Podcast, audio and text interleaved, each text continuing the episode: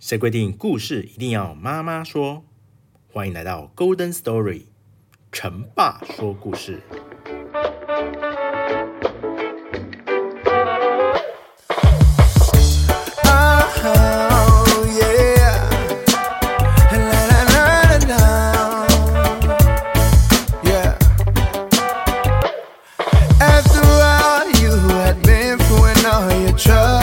Hello，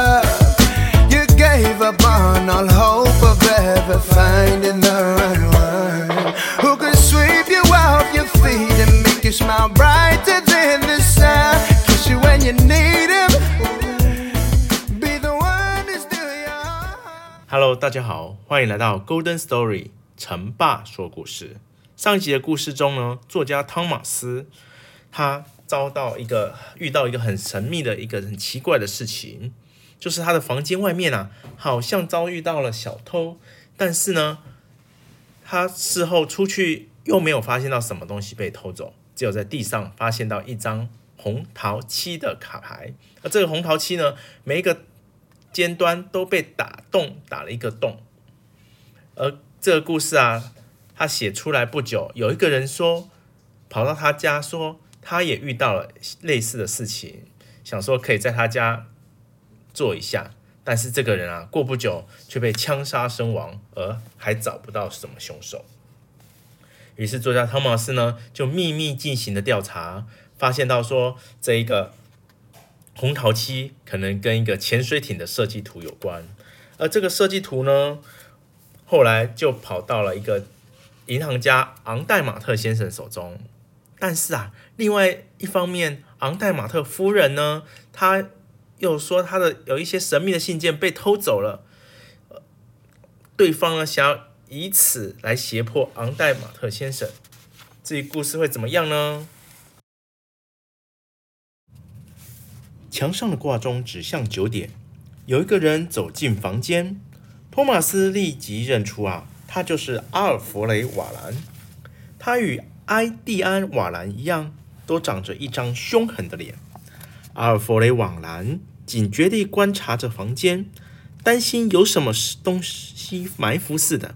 他一路小心翼翼地走到墙上的一幅镶嵌画前。手指顺着手持利剑的白胡子老国王的肩和脸摸去，突然，身后的脚步声使他停了下来。昂代马特出现在门口，两人争执起来，内容仍是关于设计图稿和信的事情。银行家昂代马特威胁说：“要是你不还给我，就别想出去了。”我偏偏要出去。绝不可能，你出不去的。瓦兰见银行家态度坚决，退了一步，嘴里呀就说了一句：“好吧，有什么事你就快说吧，希望这件事快点做个了结。”藏在壁炉旁的几个人对这样的画面感到非常的怪异。主角萨尔瓦托为什么还不登场呢？昂代马特先生沉默了一会儿，开始说话了。我只是要你告诉我，当年你对拉恐怖到底做了什么？瓦兰冷笑着，不正面回答昂代马特的问题。他说自己和拉卡布的失踪一点关系都没有，那些设计图稿也是在拉恐怖的桌上找到的。听着，我奉劝你，瓦兰啊，压低声音说，别再缠着我不放。那些信公布出去。对你没有什么好处的，瓦兰的声音呢、充满愤怒。昂代马特夫人不禁轻轻叫了一声，这惊动了瓦兰。他拿出手枪，想强行冲出去。突然间，一阵枪响，瓦兰手里的武器啊，应声落地。托马斯吓了一跳，这一枪竟然是达斯普里开的。此时，他已经一个箭步走出帷幔，跨到昂代马特和瓦兰中间。他对吓呆在那儿的银行家说道：“说，先生，请原谅我插手这管这件事情，我实在是看不下去了。你的牌技太糟了。”接着，达斯普里转向瓦兰，一反平时的和气，严肃地对他说：“还是我们来较量一下吧，伙计。主牌是红桃，我出七。说着，达斯普里把带有七个红桃的铁片伸到瓦兰的鼻尖下。只见瓦兰脸色苍白，两眼睁得大大的，整个人都吓呆了。你你是谁？瓦兰结结巴巴地问。我已经说过了，我是一个管闲事的人，而且是个一定会把闲事管到底的人。你想要我做什么？交出你的设计图稿和信件。不不，我我我什么都没有带。别再跟我耍花招，我什么都知道。今天上午你接到一张便条，要你晚上九点来这里，并带来资料。虽然你是个混蛋，但有一点你做得不错，很听话。所以快点，我知道你把资料带来了，交给我吧。托马斯简直没想到。平日随随便便、和和气气的达斯普里，现在居然一反常态，言语神态间竟然有一股凛然的威严，把瓦兰给治得服服帖帖。瓦兰交出了资料，不过他向达斯普里要求一万法郎。达斯普里转头向昂代马特说：“好吧，先生，就请您签一张支票吧。”昂代马特半信半疑地开了一张支票。虽然他弄不清楚眼前这个神秘的人究竟要做什么，但他的直觉告诉他，这个人是来帮他的。瓦兰伸出了手，立即被达斯普里挡开了。伙计，事情还没完，那些信呢？我说的是昂代马特先生的那些信。我不知道，那是我兄弟藏的。是吗？那我告诉你，信就在这里。达斯普里退到那幅画像前，用枪指着瓦兰说：“去，把它打开吧。”可是我我没有红桃漆，用这个。达斯普里把那个那块铁片啊交给了瓦兰，瓦兰吓得往后一退：“不，我我不想。”这没有什么可怕的。达斯普里走向白胡子老国王的墙室，跳上一把椅子，把红桃漆贴在利剑下端的护手处。让铁片盖住刀刃，然后用一把锥子啊，轮流插入红桃尖上的七个洞，抵住镶嵌画上的七块石头子。机关逐渐启动了，国王的上身翻转过去，出现了一个大洞，里面是一个铁制的双层保险柜。打开保险柜后，在场的人，尤其是昂代马特先生，大为失望。保险柜是空的。达斯普里朝瓦兰走过去，说道：“说，别玩把戏了，一定还有另一个地方。说，在哪里？”瓦兰愣了愣，说：“我不知道。”行了，我知道你要钱，说吧，多少？一万法郎。达斯普里转身问昂代马特先生：“你那些信值这个价钱吗？”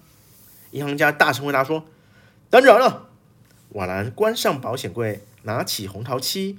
贴到利剑的护手处，再把锥子啊依次插进桃尖，机关又一次次的启动。出人意料的是，保险柜的其中一部分转动了，露出了另外一个小保险柜，那叠信就放在里面，用绳子绑着，并盖有封印。瓦兰把它交给了达斯普里。达斯普里拿着信对昂代马特先生说：“支票开好了，是吗？”您那儿好像还有一份拉孔布留下的补充潜艇设计图稿的资料吧？昂代马特点了点头，取出了那份资料。达斯普里将信和昂代马特先生所持有的资料进行交换。昂代马特先生走了，带走了他妻子写给拉孔布的信。接着，达斯普里把瓦兰手里的一叠图纸拿了过来，却没有将那两张支票交给瓦兰。瓦兰非常的生气。却又无可奈何，他发狂似的朝着达斯普里吼叫说：“钱两万，不可能，这没有道理。想用偷来的东西换钱，滚吧，你这个笨蛋！到外面吸一些空气，新鲜的空气清醒一下吧。怎么，你还不想走啊？想帮我把你带走是不是？也好，我们去空区看看，那一堆石头，石头下面……瓦兰非常颤抖说：‘这不不不。’”这不是真的，我可以说得更详细一点。我这块带有七个红桃的小铁片，原本是拉孔布随身携带之物。你应该比我更清楚，因为正是你和你的兄弟把它连同尸体埋在了石头下面。我想刑事单位对这一切可能非常感兴趣。我我我我认输了，但是我想知道我兄弟的死是怎么一回事。保险柜里面的那个小夹子是你取走的吗？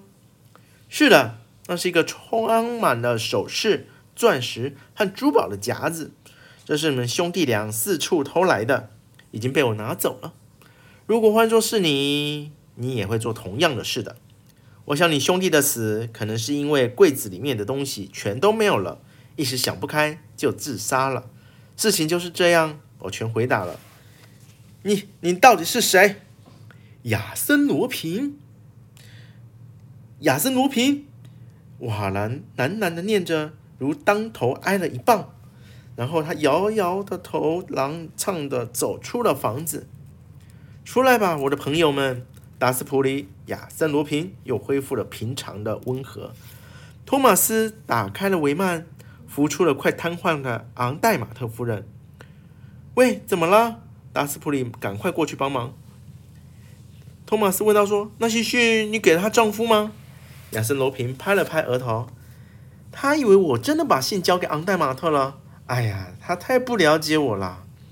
昂代马特夫人聚精会神地听着亚森·罗平的话。眼睛里充满了疑惑。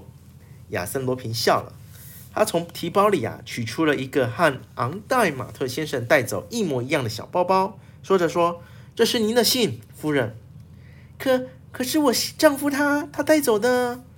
放心，我已经重新做过处理了，信上的内容会让您丈夫满意的。”托马斯望着这位在关键时刻才暴露身份的朋友，神情有点尴尬。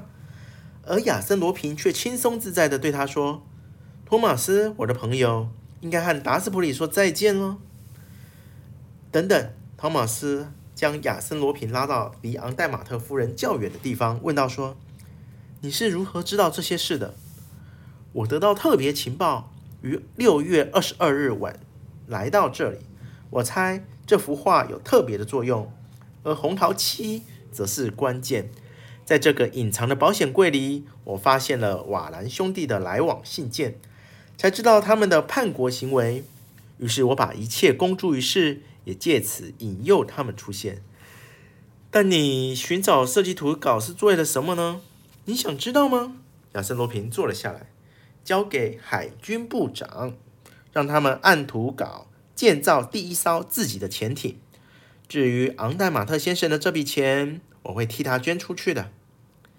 这就是托马斯和亚森·罗平结识的过程。他也就是这样与这位伟大的人物建立起了友谊。也多亏了亚森·罗平的信任，托马斯成了他忠实、友好，而且又充满感激之情的传记作家。下一集我们即将。面对到了是亚森罗平跟一个神探福尔摩斯首次交锋哦，亚森罗平跟福尔摩斯第一次交锋会经过什么样的事情？相当的精彩刺激，敬请期待。